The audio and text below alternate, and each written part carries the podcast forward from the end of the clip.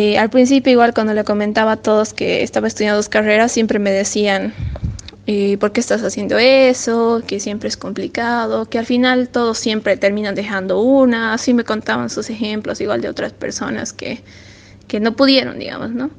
Pero bueno, si algo me han enseñado mi familia es que no existe la palabra no puedo. Entonces yo eh, sí, debo admitir que siempre hubo muchas complicaciones, no hubo horarios que chocaban, clases a las que no pude asistir porque lamentablemente tenía que ir a mi otra universidad o viceversa, ¿no? Que tenía que hacer en eso, en, en ambos casos. También hubo, incluso hubo veces en las que me han chocado exámenes entre ambas universidades, que ese sí era un caso bien complicado, pero tenía que buscar la manera. Hubo un semestre entero que me chocaba una materia en el mismo horario eh, valió la pena, digamos, ¿no?